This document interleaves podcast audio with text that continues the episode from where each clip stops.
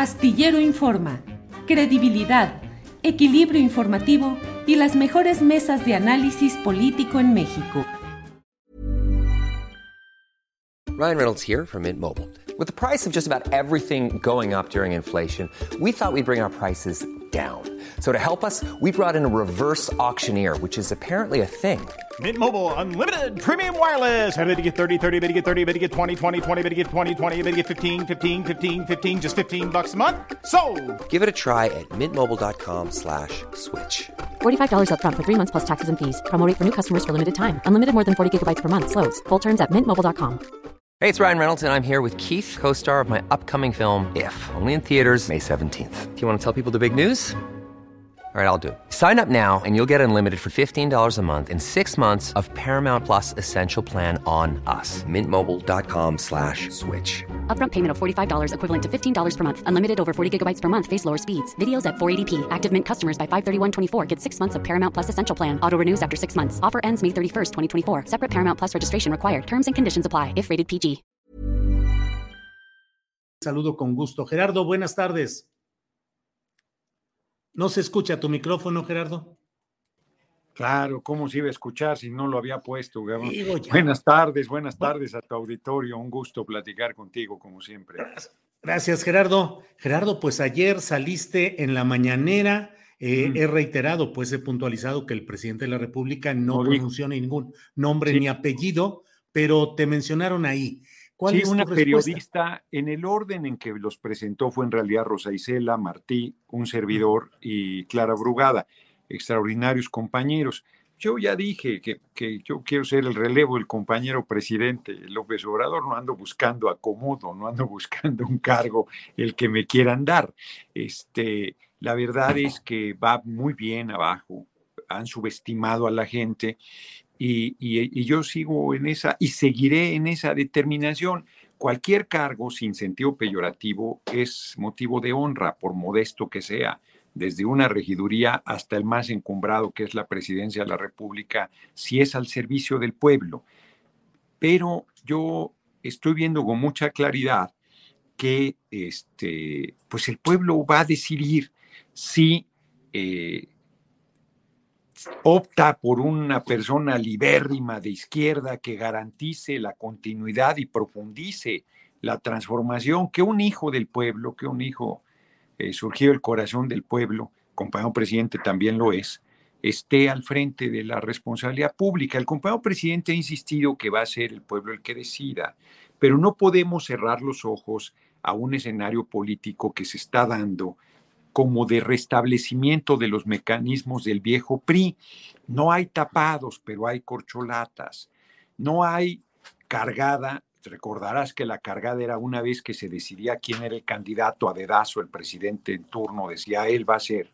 Pues todo mundo se iba a apoyarlo, hasta quienes habían apoyado a otro tapado. Ahora, pues no hay, eh, todavía no se decide quién, pero ya está la cargada, todo mundo ahí yéndose, adivinándole el pensamiento al presidente con quien creen que es la persona ungida.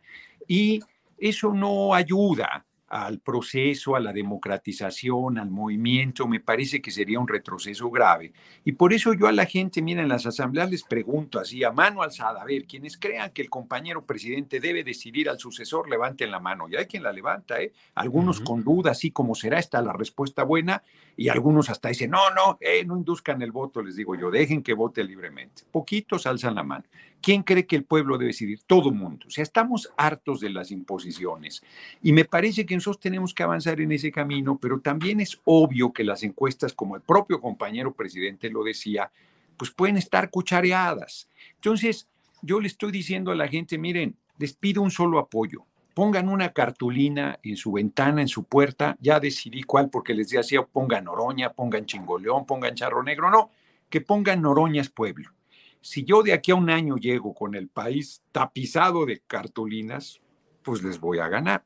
Si la gente pues no responde, pues será otra persona quien tenga la candidatura, pero yo voy a seguir en esa línea y cierro la respuesta. Mira, Rubrum publica hoy o ayer, no sé, una encuesta eh, de, quién, de quién va a ganar la capital. La derecha está haciendo cuentas alegres, que va a ser muy competida, pero nos da creo que dos a uno sobre la oposición, si mal no recuerdo. Además, parece que se va a romper, por cierto, el tema que planteaste. Una diputada, Yolanda de la Torre, eh, acaba de presentar una iniciativa que se va a votar la próxima semana para que el ejército regrese a los cuarteles hasta 2028. Entonces, eh, parece que la alianza PRI-PAN-PRD se va a acabar de romper. No van en el Estado de México y se perfila que se puedan romper rumbo al 2024. Pero ni juntos. ¿Y se restablecería PRI-Morena? No, tampoco. Ni juntos nos ganan. Este, no, digo, pero se rompe la alianza PAN-PRI-PRD y ahora estaría PRI-Morena. En, la parte electoral pues, podría haber una coincidencia que yo no sé si llegue a que, por ejemplo, pudiéramos retomar la reforma eléctrica, que pudiera salir la reforma electoral. Yo francamente no lo creo. No, no lo veo, ¿eh? No lo veo. Ojalá así planteado porque parece peyorativo Primorena, pero en el, en el Parlamento eso es perfectamente válido y si el PRI apoyara la reforma eléctrica o la reforma electoral enviada por el compañero presidente, pues no tendríamos ningún empaño, empacho en sacar las cosas adelante. Pero volviendo a la pregunta... Oye Gerardo, y en ese tema, ¿seguir adelante con el juicio y todo contra Alejandro Moreno pues o se acabaría? No, no, no, no, pues eso, eso Mira, es que yo tengo sentimientos encontrados, lo he dicho con toda franqueza. Por un lado, quisiera que Alejandro Moreno se quede ahí hasta que desaparezca el PRI, y por otro lado, pues debe ser pues, desaforado y sujetado a proceso penal. Pues es un delincuente, hombre. Bueno, un presunto delincuente, porque yo no soy juez. Pero cierro el comentario. Tengo aquí la encuesta de Rubrum que dice que nosotros vamos a ganar, bueno, aquí por aquí está el dato de cuánto, ahorita te lo doy también, si te interesa, pero de los posibles al DF, que no es mi caso, pero ahí me miden. Yo quiero ser el relevo del compañero presidente López Obrador, insisto y reitero, pero comparto esta encuesta. Me da 27.5 Rubrum de preferencia electoral contra 14.4 de Clara Brugada, que ha hecho un espléndido trabajo en la alcaldía eh, Iztapalapa, 13.9 de Ariadna Montiel, 13.9 de Martí, 7.1 de Rosicela Rodríguez y 3.6 de Mario Delgado. O sea que les gano de calle y dice la encuesta de Rubrum que en el DF Morena va a sacar 44.1, Morena, Pete y Verde, ¿se entiende? Y el PAN 26.9. Aún unido con el PRI son 36.9 y aún unido con el PRD no nos ganan, quedan en 40 puntos más menos y nosotros traemos 44.1. Y yo creo que la candidatura nuestra elevará las posibilidades de triunfo, no la nuestra, la mía, sino la nuestra del movimiento, porque reitero, no me quieren creer, mira, al principio me atacaban, se reían, se burlaban, luego decían que, ah, que voy a dividir, ahora ya hasta me están incluyendo para el DF, qué honor. Pues no, yo quiero ser el relevo del compañero presidente y seguiré en mi tarea para ser el relevo del compañero presidente. Si gano, qué bien, y si no gano, también. Si no ganas, entonces sí buscarías alguna alternativa como la Ciudad de México? No, yo voy a ser el candidato del movimiento, les voy a ganar, les voy a ganar. Están, están subestimando a la gente, hombre. El único que está yendo a los pueblos, a los barrios, a las comunidades, a las colonias, a los ejidos soy yo. Mira, me pasó, lo comentaba hace rato en Malinalco, una cosa bien bonita para que veas cómo es dual. Un evento, el, del verde que gobierna Malinalco nos bloquea la plaza principal para el evento. Entonces nos vamos al arroyo vehicular. No te hago la historia larga. Estaba una señora vendiendo su fruta ahí en la calle y no me conocía de nada. Acabando mi, mi, mi meeting de hora y media, me regala una cubeta de guayabas. Y yo le digo, no, compañera, ¿cómo crees? Es tu trabajo, es mi trabajo, yo quiero regalárselo, no me lo rechace. Ay, caray, mano, qué bello gesto. Pero además te estoy planteando la reacción de alguien que no me conocía y que al escuchar mi discurso dice, con este hombre me la juego. Y la gente que me conoce, que cada vez más respalda, me hablan, de verdad, yo doy mi número telefónico en las asambleas, me hablan de todos los rincones del país para decirme, te apoyo, no me están pidiendo dinero, no me están pidiendo que los apulse para un cargo, no, me están diciendo, tú debes ser el relevo del compañero presidente, tú tienes el corazón en su lugar, eres un hombre congruente, este, yo creo que voy muy bien. Bueno, voy también que ya hasta me consideran para el DF, no más que pequeños detalles que yo tengo mis expectativas en un cargo un poquito más importante, ¿no? Y ahí voy a seguir, no me voy a bajar, no voy a declinar, no voy a desistir, no me voy a echar para atrás. Oye, Gerardo, ¿y cómo ganar en encuestas organizadas por Mario Delgado? Que finalmente ese es el proceso que se está encauzando. A ver, tú, tú, tú desde el periodismo, yo desde la política, ambos haciendo política, este, pues tenemos mucha experiencia, ¿no? Entonces, todo va a favorecer la cargada. Todo va a querer imponer una candidatura, se diga lo que se diga. Ese es el que tengo ojos para ver que vea. ¿Puedes decirme el nombre de esa persona hacia dónde va la cargada? No, no, ¿para qué? Este, pero evidentemente, evidentemente, este, eso se puede derrotar y será en beneficio del pueblo y en beneficio del movimiento. A mí me parece que le haría un daño enorme reproducir las formas del PRI encubiertas. No, a mí me parece que eso no. Yo por eso he insistido no robar, no traicionar, no, este, ¿cuál es el otro? No mentir, no simular y no claudicar. No, no, nosotros tenemos que avanzar en esa línea. Y podemos ganar, sí podemos lograr que otra persona, porque puede ser que el pueblo diga otra y no yo. Yo creo que el único que está en contacto con la gente soy yo, por eso digo que yo soy la opción del pueblo. Este, y podemos ganar si el pueblo se manifiesta. Cuando el compañero presidente dice va a decidir el pueblo, habla con verdad, porque si el pueblo deja que se imponga una candidatura, pues eso va a suceder. Y si el pueblo dice no, porque a ver, que la gente de, del paso va madurando, todavía no está, va madurando. Que el pueblo del paso para que una persona como yo sea el abanderado del movimiento, quiere decir que la gente ha decidido que va a radicalizar en el sentido eh, positivo de ir a la raíz de profundizar en serio y a fondo esta revolución sin violencia. Saben que soy un hombre de izquierda, saben que soy de principios, saben que soy honesto, saben que soy consecuente, saben que no me voy a doblegar, que voy a hacer lo que se tiene que hacer.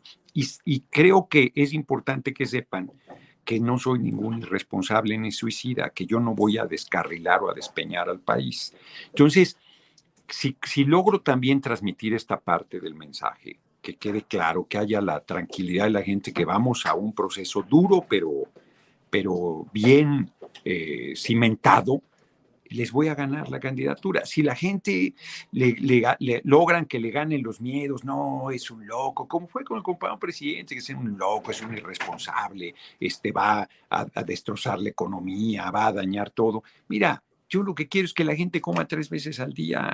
Yo lo que quiero es que los 16 que concentran 143 mil millones de dólares paguen sus impuestos, que haya vivienda para la gente, que la gente viva bien producto de su esfuerzo, que tenga derechos laborales plenos, que recuperemos lo que es del pueblo y lo pongamos al servicio del pueblo, que hagamos otro poder judicial, porque es una vergüenza ese poder judicial totalmente corrompido que se vende al mejor postor, pero por supuesto el INE y el Tribunal Electoral dentro de ello.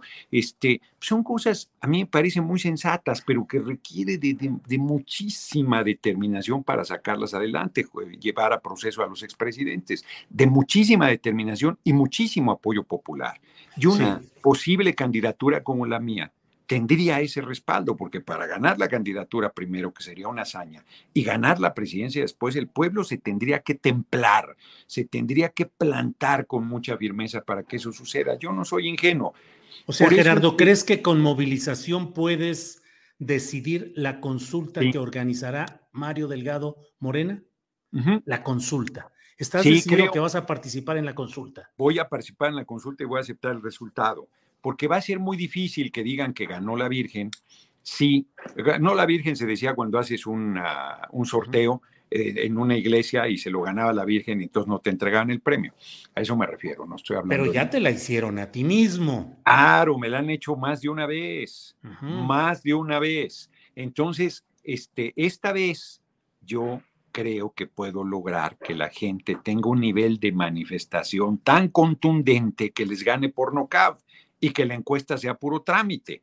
Gano todos los sondeos, Julio. No hay encuesta que le llaman, pero esos son sondeos. No hay encuesta, hay alguna pues, pero prácticamente todos los sondeos en las redes los gano. Pues, ¿Cómo me explican eso? Que, que todas las encuestas las gano, sondeos, y en las encuestas, bueno, ni me quieren medir siquiera. ¿Por qué no me quieren medir? Por eso, porque voy con un crecimiento permanente, importante, de una tendencia evidentemente a lograr el triunfo de la candidatura en el movimiento. Entonces, yo voy a seguir apoyando con todo el compañero presidente. Ahí están mis discursos en un tema tan delicado como el de la Guardia Nacional. Me, planté con él y lo respaldo en la decisión que tomó eh, con todas las críticas este, válidas que hay al respecto. Entonces, y voy a seguir apoyando con todo el movimiento, pero yo tengo la legítima aspiración de ser el relevo del compañero presidente y mi pulso es que la gente quiere también que yo sea el candidato en su momento. ahí, voy a estar, ahí voy a estar. Gerardo, tu discurso y tu figura generan una gran adhesión de un segmento del pueblo, pero también miedo y rechazo de otro segmento. Pues como eh, pasó con el compañero presidente, igualito. entre otras cosas, eh, ¿qué crees que genera tu reciente fotografía y visita con el presidente de Venezuela, Nicolás Maduro, cuando lo que hay en México es un discurso de la derecha que intimida o trata de intimidar con el fantasma de Venezuela. Sí, bueno, inclusive hablan de dictadura castrochavista, ¿no? es este, de un majadero, de, majadero por burdo, por absurdo. Mira, cuando me yo le comenté ahí, comentamos con el presidente Maduro muchas cosas y una de fue este, pues que yo eh, las encuestas que publican Rubron, dentro de ellos me daba el 17%. Entonces dice el presidente Maduro, ahorita con la foto que sabes conmigo vas a subir a 45. Yo pensé en negativo, cabrón, hacia abajo, porque, justo hay una propaganda de hacer de bestia peluda al presidente Maduro y a Venezuela, a la República Bolivariana de Venezuela, pero yo siempre he sido consecuente, nunca me acomodo.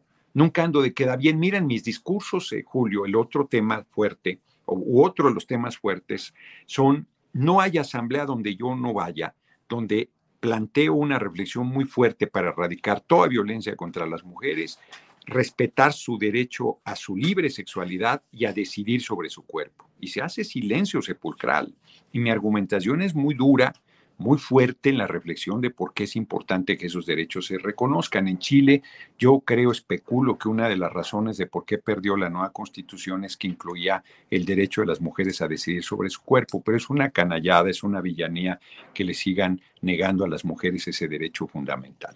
Entonces, yo no me voy a acomodar, hombre, no voy a andar negando pues, que, que, he defendido a la revolución cubana, que he defendido a la revolución bolivariana, que he sido defensor del destituido presidente Evo Morales, que me opuse al encarcelamiento eh, totalmente este, perverso de Lula da Silva, que visité al vicepresidente de Ecuador, eh, Jorge Glass, que, que, había sido acusado de corrupción falsamente por el expresidente Perú. O sea, yo soy siempre un hombre de principios, anclado a la izquierda, comprometido con el pueblo. Este, y la gente lo sabe. Y eso no le va a asustar más que a los sectores que tomos si no caminan con nosotros. Gerardo, ¿qué parte? ¿Qué parte de esa posición de, de, encono? Pero yo ahí nomás te, perdón, eh, lo mismo hacían con el compañero presidente. Nunca se reunió con Chávez y decían que era igualito a Chávez. Nunca se reunió con el presidente Fidel Castro, que además le hizo un reconocimiento extraordinario en dos artículos que sacó en su momento. Decía que era el líder más importante de América Latina, que salieron en Granma, pero hace muchos, muchos años antes de que ganara en 2018 compañero, el hoy compañero presidente y nunca, yo creo que ni conoció personalmente a Fidel Castro, el, compañero presidente, y, todas esas que polarizaba, que estaba loco, que era un irresponsable, toda la mismita, la, la, mismita campaña, en esencia, yo creo que conmigo se va a potenciar, pero eso es lo que se va a enfrentar, por eso yo digo que será una hazaña ganar la candidatura y ganar la presidencia, pero les vamos a ganar, hombre, quien sea el candidato del movimiento va a ganar.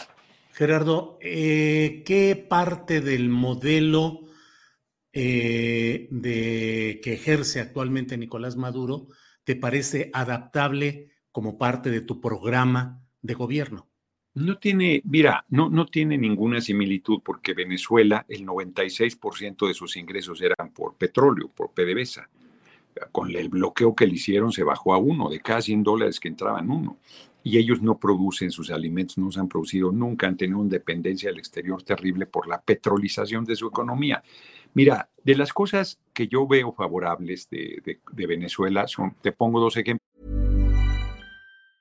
Ryan Reynolds here from Mint Mobile. With the price of just about everything going up during inflation, we thought we'd bring our prices down. So to help us, we brought in a reverse auctioneer, which is apparently a thing. Mint Mobile unlimited premium wireless. Ready to get 30, 30, bit to get 30, bit to get 20, 20, 20, bit to get 20, 20, bit to get 15, 15, 15, 15 just 15 bucks a month. So, Give it a try at mintmobile.com/switch. slash $45 up front for 3 months plus taxes and fees. Promo rate for new customers for limited time. Unlimited more than 40 gigabytes per month slows. Full terms at mintmobile.com. Hiring for your small business? If you're not looking for professionals on LinkedIn, you're looking in the wrong place. That's like looking for your car keys in a fish tank. LinkedIn helps you hire professionals you can't find anywhere else, even those who aren't actively searching for a new job but might be open to the perfect role. In a given month, over 70% of LinkedIn users don't even visit other leading job sites. So start looking in the right place. With LinkedIn, you can hire professionals like a professional. Post your free job on linkedin.com slash people today. Han entregado 3 millones de viviendas para el pueblo. Aquí hace décadas que no se hace vivienda para los trabajadores, trabajadoras, viviendas de 90 metros cuadrados amuebladas. Ya ahorita ya no las entregan amuebladas, pero entregaron los 2 millones primeros de viviendas amuebladas. Y la gente se encabronaba porque eh, le habían dado una estufa con cuatro quemadores y al vecino tenía seis, ¿no? Sin enganche, sin pago de mensualidades, sin nada. O sea, eso impresionante. Lograron tres cosas, te digo. Lograron, ahorita no, ahorita con el bloqueo eso se perdió, ni un niño trabajando, ni una niña trabajando, ni una persona viviendo en la calle, ni una, cuando vivía el comandante Chávez. Eso me impresionó la primera vez que visité Venezuela por ahí del 2011, yo creo, 2012, no lo sé. Y este, tercero, la universidad abierta a todo mundo, no solo a los jóvenes, no hay una joven, un joven que se ha rechazado de las universidades públicas, sino inclusive sin importar tu edad. Si tú no habías estudiado y querías estudiar, hacías carrera universitaria. Esas cosas a mí me parecen este, importantísimas. De Cuba me parece que su sistema de salud es de los mejores del mundo, reconocido por los organismos internacionales, no por mí. Bueno, de, de Venezuela el sistema electoral, ¿eh? Tú votas electrónico pero te dan un testigo en papel y al final de la jornada, la primera auditoría que le llaman ellos es el recuento del 51% de los votos en papel y coincide perfectamente con el voto electrónico. No, Venezuela tiene, tiene sus cosas este, muy positivas, ¿no? Y bueno, ahorita tiene una situación del redemonio por el bloqueo económico, pero han ido avanzando. Ahora que estuve, vi muy recuperada la economía y, mejorar las condiciones. Pero para, que te des una idea, los eh, trabajadores petroleros de Venezuela, PDVSA, estaban ganando un dólar al mes.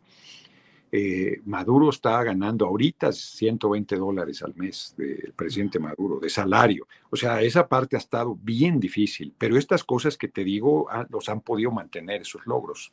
¿Cómo harías un programa de ese tipo de construcción de viviendas, de universidad abierta, de cambios de ese tipo? ¿Tendrías que recortar programas asistenciales actuales o impulsar una reforma fiscal que realmente afectara a los grandes, grandes, grandes capitales?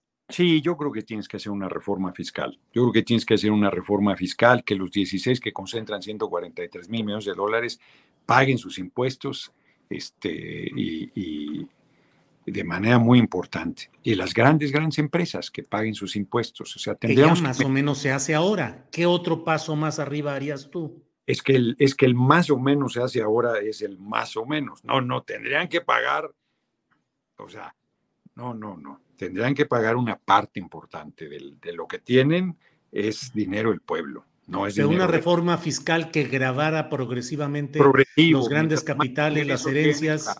Claro, mientras más ingreso tienes, más deberías pagar, ¿no? Sin duda. Eso, eso hay que lograrlo, hombre. Y el otro gran tema es el tema de la seguridad, que no se va a resolver como, como está planteado, porque tienes que resolver el problema de la droga.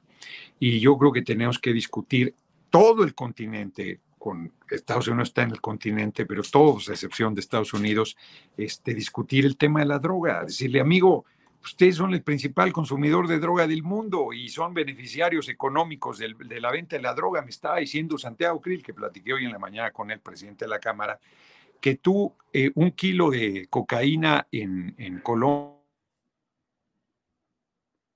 Vaya, pues. Se cortó porque me entró nada más. Mil dólares y, este, y en Nueva York vale 800 mil o un millón de dólares. Bueno, pues es una locura, pues todo mundo se mata por esas cantidades de dinero. Entonces tienes que eh, revisar ese tema y quitarle el, poder económico y el poder militar al narco, cambiando el manejo del tema de la, de la droga, de las drogas duras. Yo soy de la idea de legalizarlas, de empezar la discusión de su legalización, pero podemos ver qué hacer con las drogas duras, pero tiene que haber un cambio en el tema. En ¿eh? pues, Estados Unidos la marihuana ya se vende legalmente en 27 estados. Entonces, este, pero la marihuana es una droga este, suave.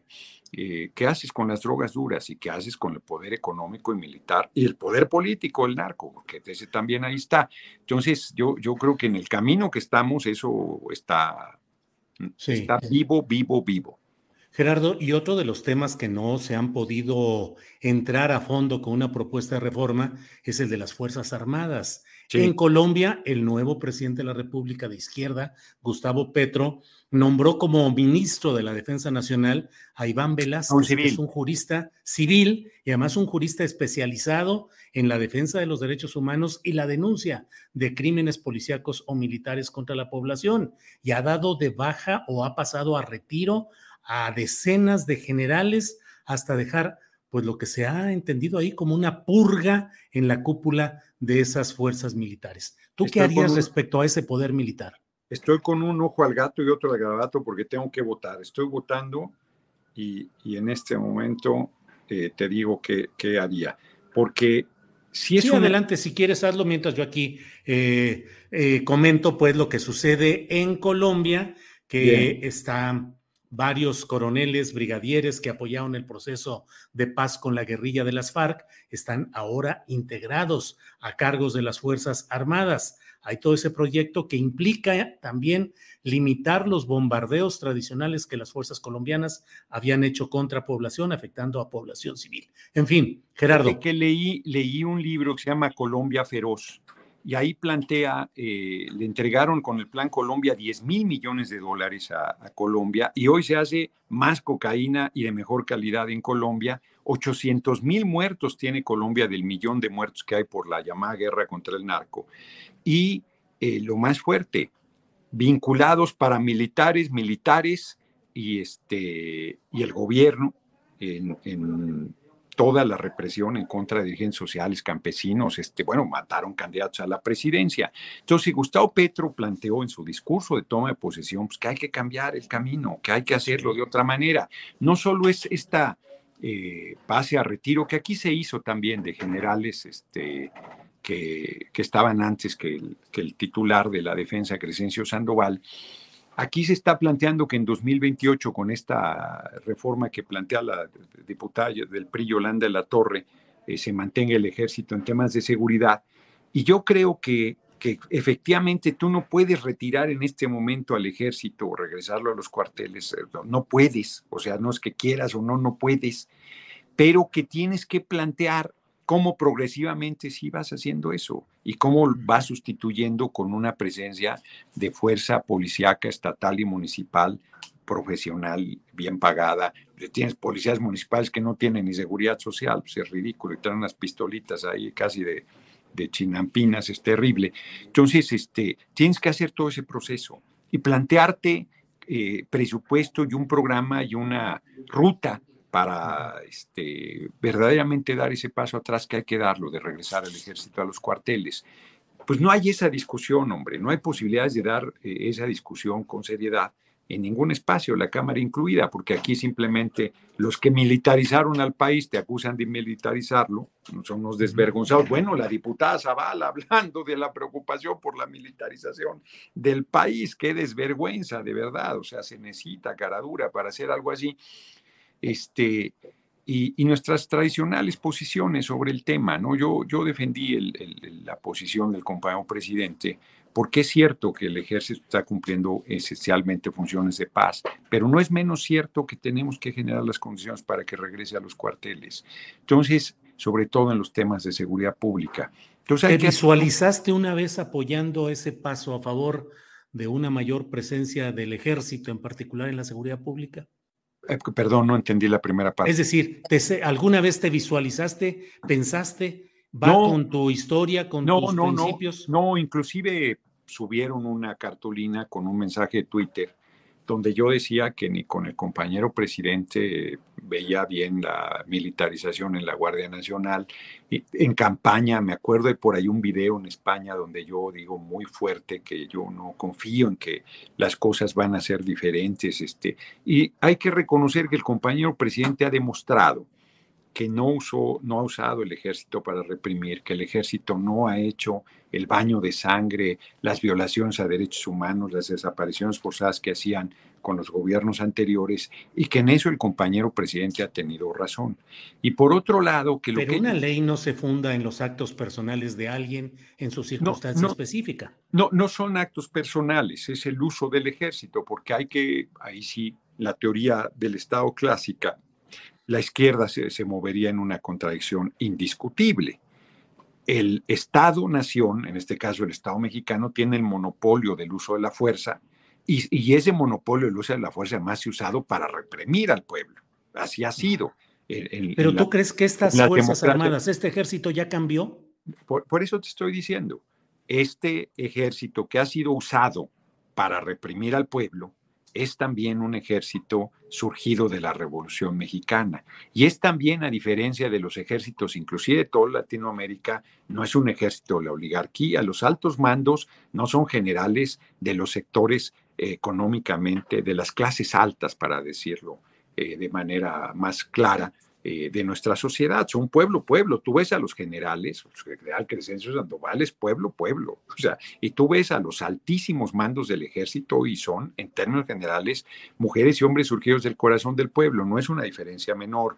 El ejército mexicano hasta hace muy poco tiempo se negaba a ir a cursos de capacitación a Estados Unidos donde los enseñan a torturar y cosas terribles, este, y a la lucha contra el enemigo interno y todas esas patrañas que se han usado para reprimir al pueblo y a los movimientos de izquierda.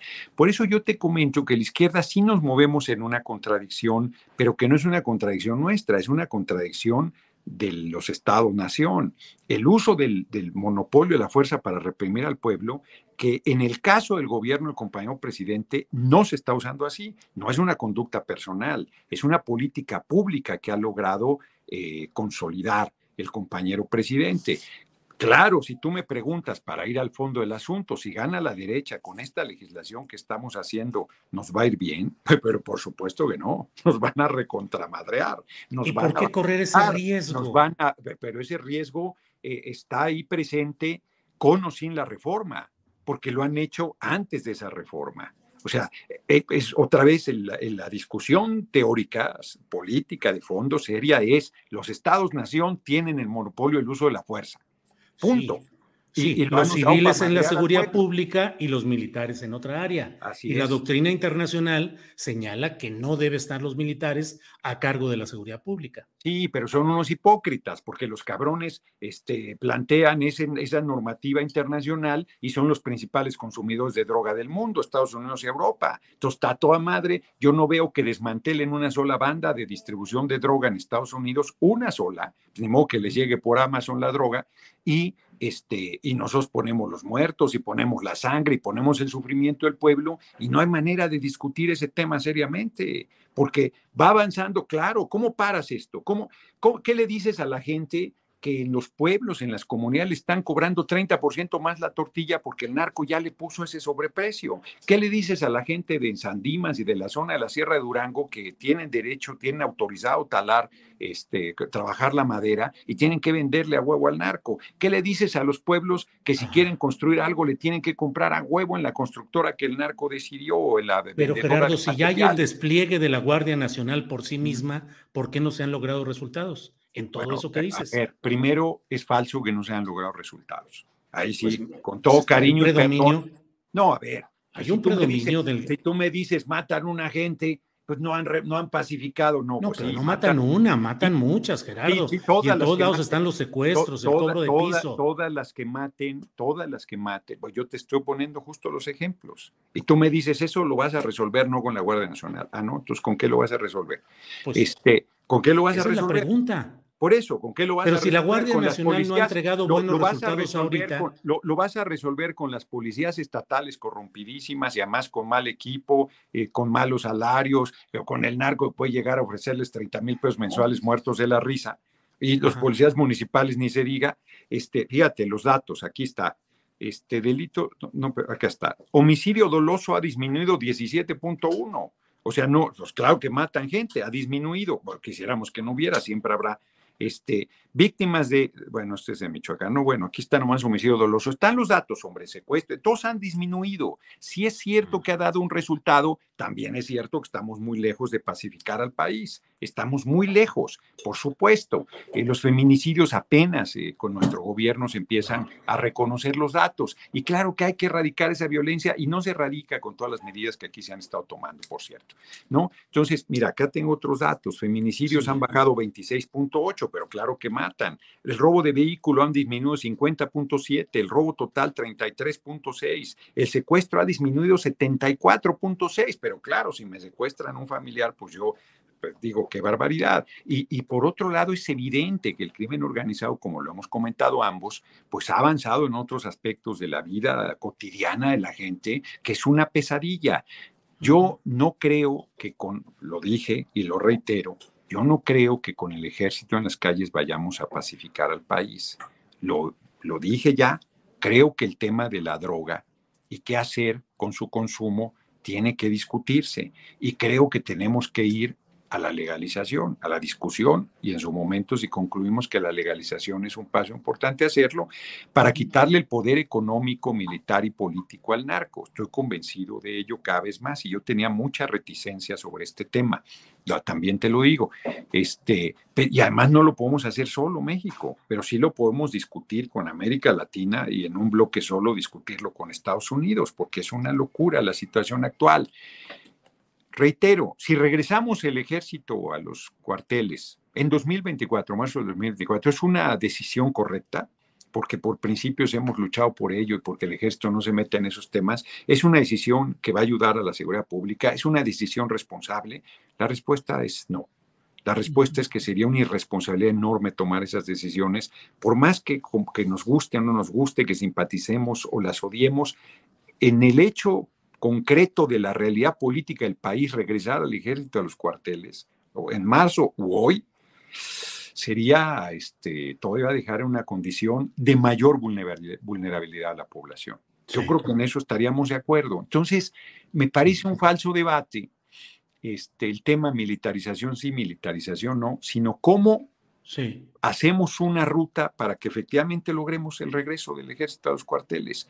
¿Cómo hacemos una ruta que nos permita con mayor eficacia pacificar el país?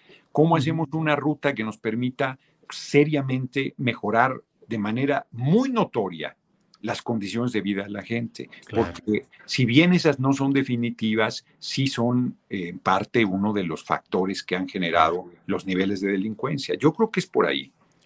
Bien, Gerardo, pues te agradezco mucho esta oportunidad. El tiempo se nos ha ido con, ya llevamos cuarenta y tantos minutos, así es que te agradezco mucho, Gerardo, y espero que pronto volvamos a tener otra plática sobre tus propuestas y tu caminar por la República. Gerardo. Muchísimas gracias, Julio. Como siempre, ya sabes, yo estoy a la orden y este te tengo siempre reconocimiento y respeto, consideración. Eh, Igualmente. es uno de los, de los eh, periodistas más serios que hay en el país y, este, y yo estaré siempre encantado de intercambiar puntos de vista contigo y que nos escuche nuestro auditorio para que se forme su propio criterio. criterio. Un abrazo. Gerardo, gracias por esta ocasión. Buenas tardes.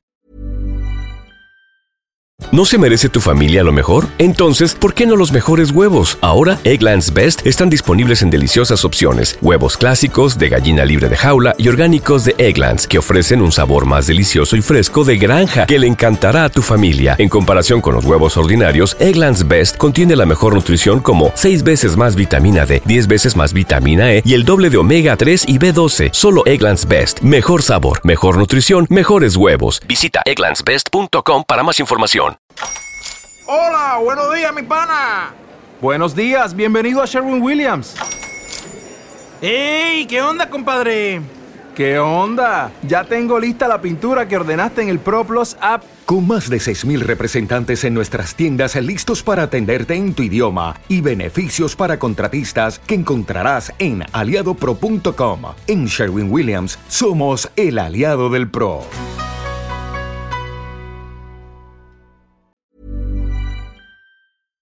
Para que te enteres del próximo noticiero, suscríbete y dale follow en Apple, Spotify, Amazon Music, Google o donde sea que escuches podcast. Te invitamos a visitar nuestra página julioastillero.com.